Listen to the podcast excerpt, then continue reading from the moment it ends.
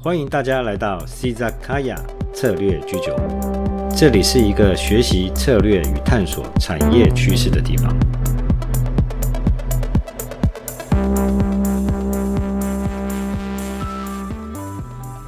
嗨，大家好，我是你们的 Valen 老师。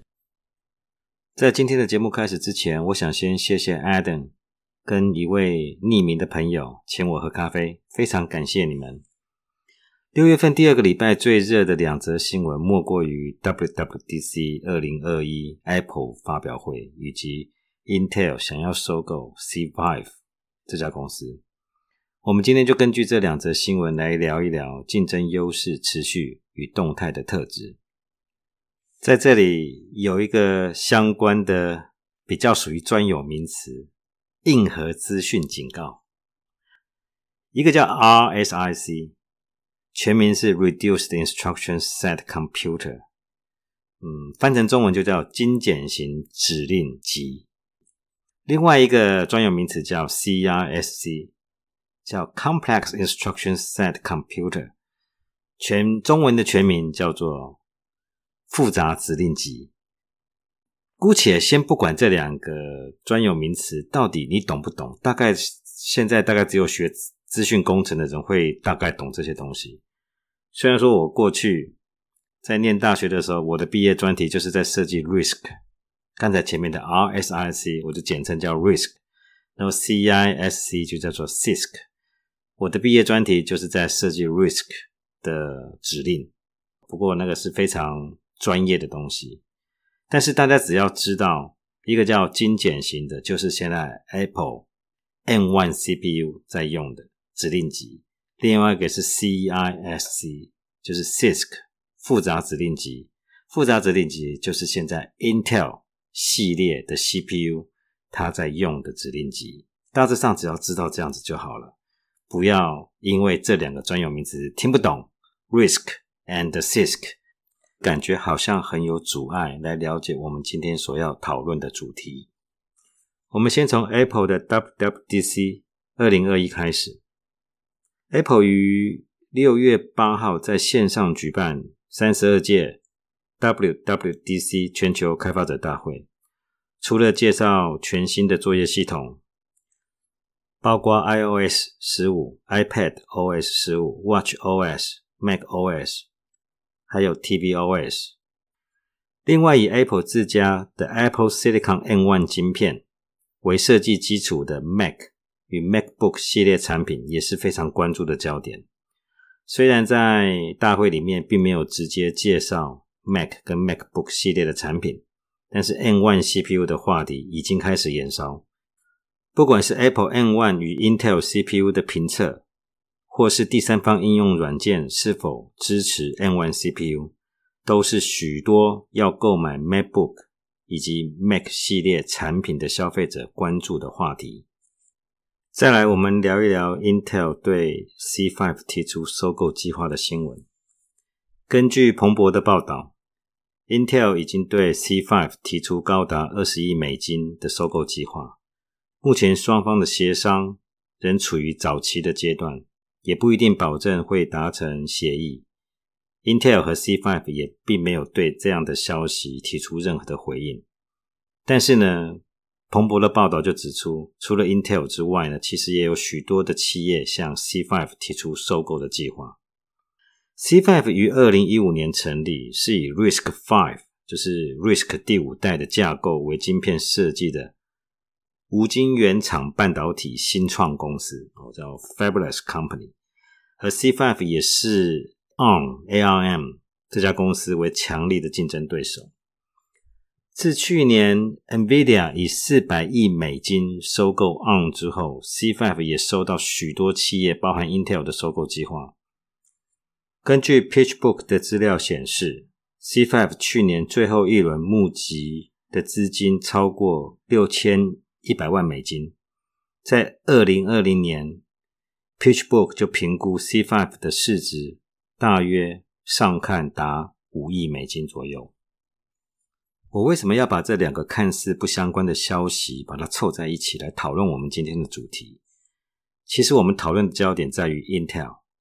我们可以就 Intel 近期所面临的竞争，包含两个层面，在 PC 市场，Intel 与 AMD 与 X 八六 CPU 的竞争，X 八六 CPU 就是以 CISC 指令集作为设计基础的 CPU 系列，另外则是 Intel CPU 与 Apple M1 CPU 的竞争。首先，我们来看 Intel 跟 AMD 这两家公司的竞争。这两家公司的竞争是基于 CISC 技术的同质性竞争。在 PC 处理器市场，这两家公司已经争斗了将近四十年。一般而言，AMD 主要的卖点是性价比比较高，价格有它一定程度的优势；而 Intel 多年来则是强调效能以及稳定性，价格就是比较贵一点。在 PC 市场。AMD 一直是处于市场竞争的劣势。虽然说在最近几年，AMD 的 Ryzen 处理器在伺服器市场有非常显著的进步，但是从市场的占有率来观察，根据二零二零年四月份相关的资料，AMD 在 PC 市场。已经突破百分之二十的市场占有率，而 Intel 则占百分之七十八。在伺服器市场，AMD 也仅只突破百分之十，到达二位数的门槛。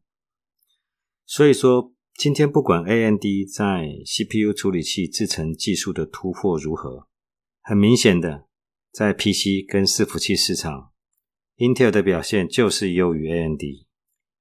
但是 Intel 在其他处理器市场的表现又是如何呢？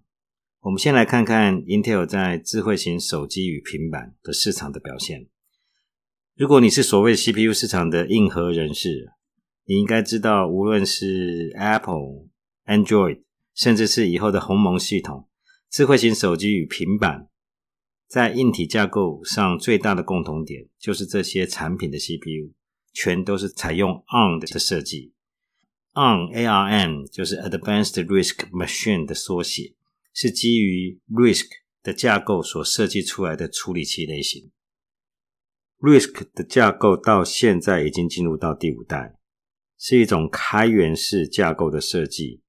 由于 RISC 指令集对于处理器控制程序的设计更为精简，比起同速度的 CISC 处理器，在硬体的设计上。所需要的电晶体闸道数量相较来的比较少，耗电量更低，更有益于嵌入式低功耗能处理器相关的技术的发展。换句话说，相较于 CISC 处理器，RISC 的技术更有助于在小型运算设备的处理器的发展，而 CISC 处理器则必须用更多的电晶体闸道。更大的体积，更多的耗能，因此在这些条件的比较上，CISC 处理器相对处于劣势。这也是 Intel 为什么在手机与平板市场失利的原因之一。除了前述我们所提到 Intel 与 AMD 在 PC 市场，以及 Intel 在手机以及平板市场与 ARM 的竞争，近年来因为电池科技。与半导体制造技术的进步，促进电脑的轻薄短小的发展。另外，也促使在同样体积下的晶片可以设计出功能更复杂的处理器架构。对于笔记型电脑、手机以及平板这些科技的发展，都是属于辅助性科技的一环。没有这些辅助性科技的发展，现在的笔记型电脑。也没有办法达到现在如此轻薄短小，或提供更好、更强大运算功能的设计。这些科技也促使 RISC 架构的处理器的设计从嵌入式处理器应用，逐渐朝向 PC 级电脑设备处理器的发展。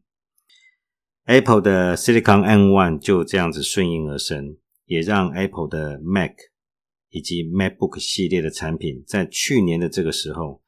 采用 RISC 处理器架构作为设计的基础，而在今年 Apple 的 WWDC 二零二一大会里，M1 处理器也成为果粉与众多第三方软体提供者注目的焦点。Apple 同时也宣告，新的 Mac 作业系统对于 Apple Intel Mac 系列的产品有部分功能上的限制，意思就是说，Intel 版本的 Mac 或 MacBook 系列产品没有办法享用到新的 Mac 作业系统的全部功能。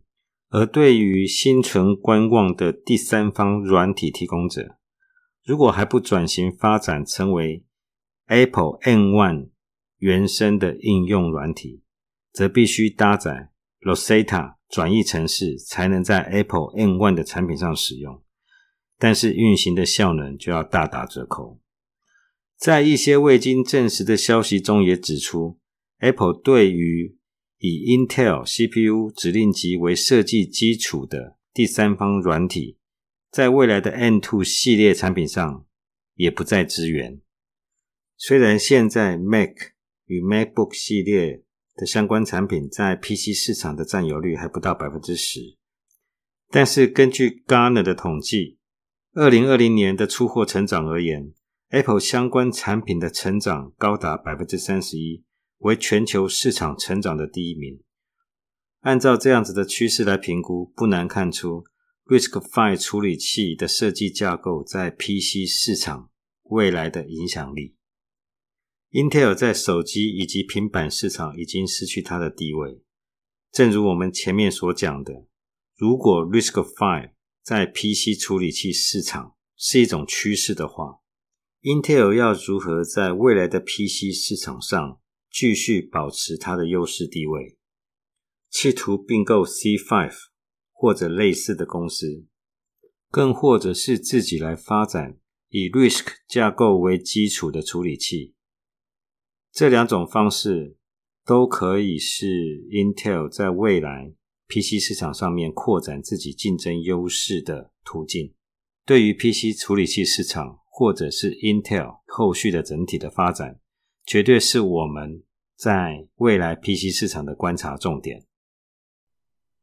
根据 Intel 以及 Apple 的新闻事件，我们可以深入来探讨，在动态环境下。竞争优势发展的议题。首先，我们先了解竞争优势的本质。一个企业竞争优势的发展，一定源自于它的资源基础。什么是资源基础？如果我们从理论的观点来看，资源基础其实它可以概分为三个基本的项目，就是公司的资产、能力以及知识。公司的资产可以概分为有形与无形资产。有形资产就是那些看得到、摸得到的东西，比如说设备、土地、资金以及厂房。那无形资产呢，可能就是各项的技术、技能、专利、品牌以及声誉，这些看不到也摸不到的东西，但是我们知道它一定存在。讲到公司的能力，就稍微悬了一点。嗯，能力呢？基本上是着重在公司各项资源的整合，公司透过这样子的整合，来有效的发挥企业资源的效能。所以一般来讲，我们在谈能力的时候呢，我们会比较用一种程序的角度来看公司在某些特定的流程里面，它如何去整合资源。我在大学里面教书，我经常用。一家公司的制造流程，来表现一家公司的生产能力。一条生产线可能包括人员、设备、生产程序的安排、生产技术、科技等等相关的元素在里面。而不同的公司呢，就有不同的整合的方式。就是因为这样子不同整合的方式，所以就会有生产能力的差异。所以说，我们可以基本上用程序或者是一件事情的流程来去表现一个公司的，或者是测量一个公司的在某些特定领域的能力。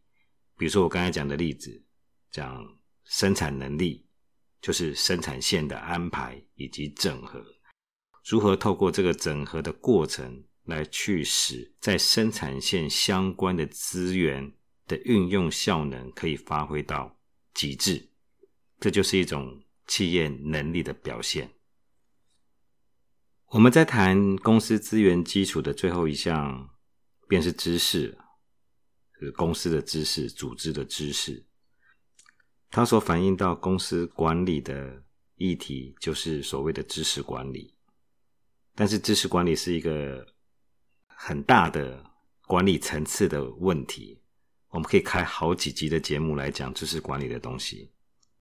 但是，大家先有一个基本的概念。组织的知识其实就是人力资源的无形层次的一种表现，就是人的知识，人的知识加总起来，甚至一加一还大于二的这样子层次的表现，来表现出组织的知识。在这里，什么叫一加一大于二呢？